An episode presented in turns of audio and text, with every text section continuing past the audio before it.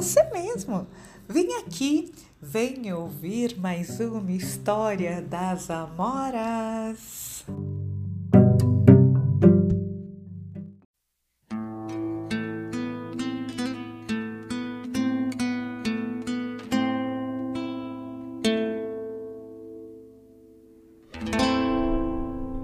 Eu vou contar uma história, mas olha, talvez dê um pouco de medo. Dizem que há muito tempo atrás tinha uma família que morava bem no meio da mata e vivia só de uma rocinha que eles plantavam nos fundos da casa.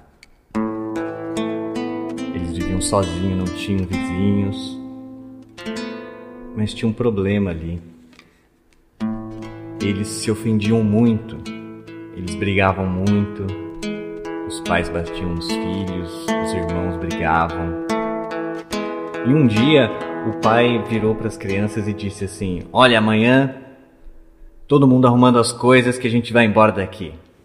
É muita tristeza, a gente não pode mais ficar nesse lugar.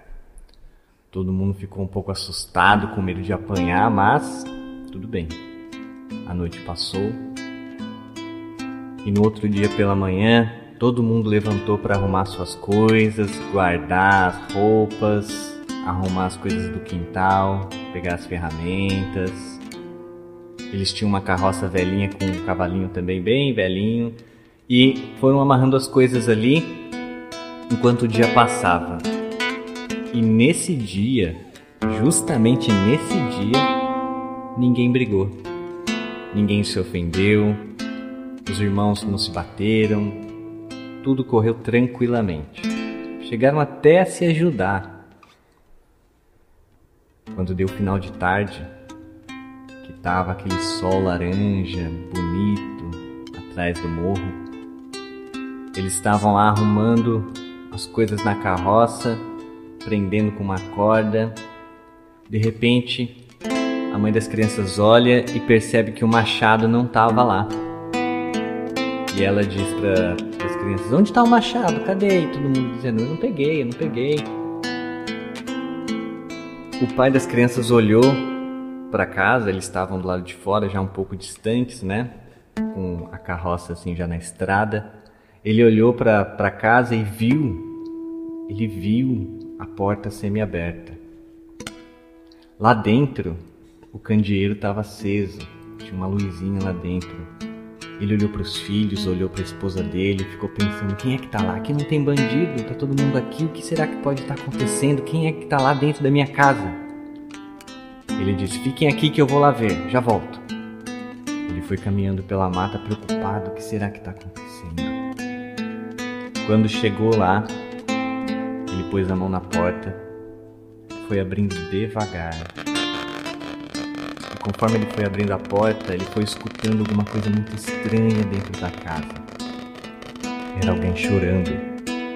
Uma pessoa atrás da porta. Parecia que ela estava chorando. Ela. Sabe quando a gente tá tentando segurar aquele choro, aquela tristeza? O homem escutou isso e a porta foi abrindo e encostou nessa pessoa ficou muito assustado e logo na hora assim ele já entrou com tudo para ver quem era e vocês não imaginam o que ele viu. Quando ele conseguiu enxergar direitinho o que estava acontecendo, ele viu que atrás da porta tinha uma mulher muito velhinha, já assim os cabelos, com a pele toda oleosa, com as mãos no rosto, uma roupa bem velhinha igual a deles assim. E ela chorava e segurava as mãos assim no, no no rosto. E o homem falou: Quem é você? O que, que é isso? Nossa, não acredito. O que está acontecendo aqui? E a mulher chorava, chorava. De repente, ela tirou as mãos do rosto e, e ele percebeu que a mulher não tinha os olhos. E dos olhos da mulher começaram a sair vários insetos: joaninhas, baratas, minhocas também. Pela boca dela começou a sair um monte de bicho, mosquitinhos. Imagina só que mais? Que outros bichos você pode imaginar ali de insetos que tem no jardim que podem ter saído de dentro da mulher? Todos esses bichos estavam lá.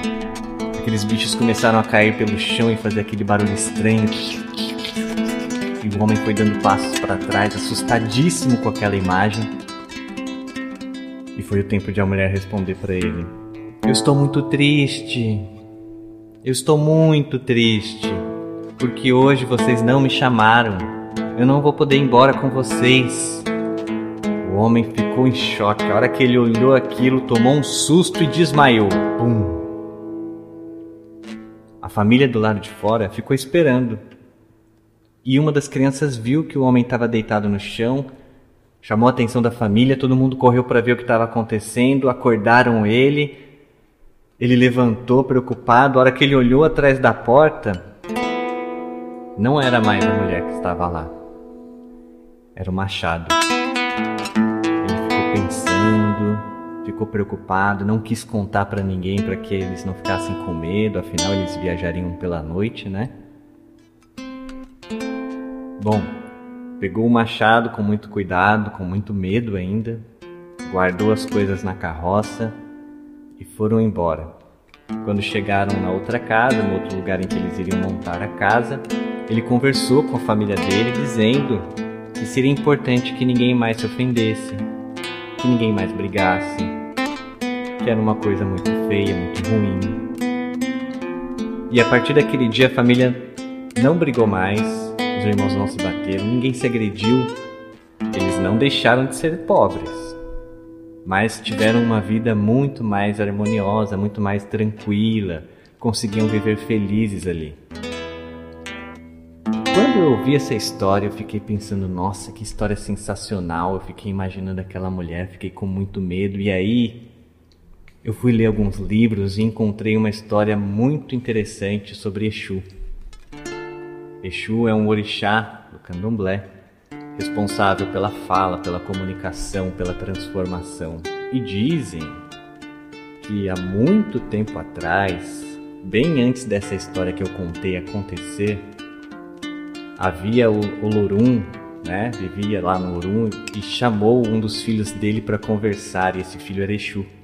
E ele disse: Exu, eu quero muito conhecer o Aie, a terra. Eu quero que você me ensine, quero que você me mostre como é. Então eu peço que você vá até o Aie e traga para mim a melhor coisa que existe lá. O Exu, muito esperto, foi lá pro Aie, para a terra, e pegou uma língua de boi, preparou, temperou, ficou uma delícia.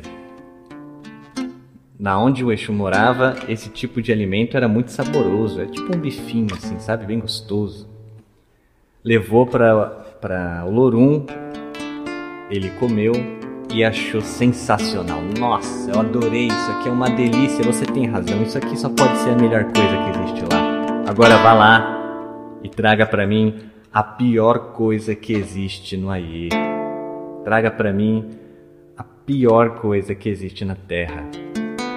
Exu então desceu e trouxe novamente, imaginem, a língua de boi.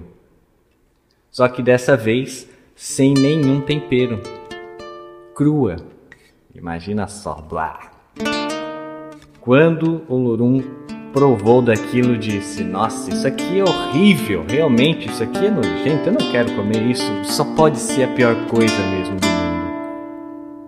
Mas que interessante, como pode, Exu, a mesma coisa ser a melhor e a pior coisa que existe? Então Exu disse para ele: Olha, lá onde eu moro, lá no, no Aie, a língua pode ser a melhor coisa que a gente tem mas também pode ser a pior. Depende da forma como você usa. Essa história, quando eu lembrei, é, lembrei dessa história, pensei logo nessa história da mulher atrás da porta e, e também, sabe, fiquei pensando, o machado que estava atrás da porta, antigamente as pessoas usavam para cortar lenha para pôr no fogão. Então era uma coisa muito importante para se alimentar, para fazer bem. Mas ele ficava atrás da porta também para se defender. Esse dono da casa, esse alguém da família, poderia usar um machado para se proteger. Então, o machado, do mesmo jeito, poderia ser usado para coisas boas ou ruins. Aí eu fiquei pensando que aquela mulher lá atrás da porta estava querendo dizer para aquela família: olha, Cuidado com a língua de vocês, cuidado com o que vocês falam. Vocês podem construir coisas muito legais quando se tratam bem, quando falam bem do outro, quando elogiam o outro, quando mostram para outra pessoa o quanto ela é importante, o quanto você ama. Mas vocês também podem fazer coisas muito ruins quando agridem essas pessoas com palavras, quando xingam, ou até mesmo quando não falam sobre as coisas que sentem de um jeito respeitoso. Você sabe que eu fiquei pensando nisso e carrego essa história comigo até hoje. O quanto é importante a gente cuidar dos outros e cuidar dos outros com as palavras que a gente usa. Eu espero que vocês tenham gostado. Um grande beijo e até uma próxima.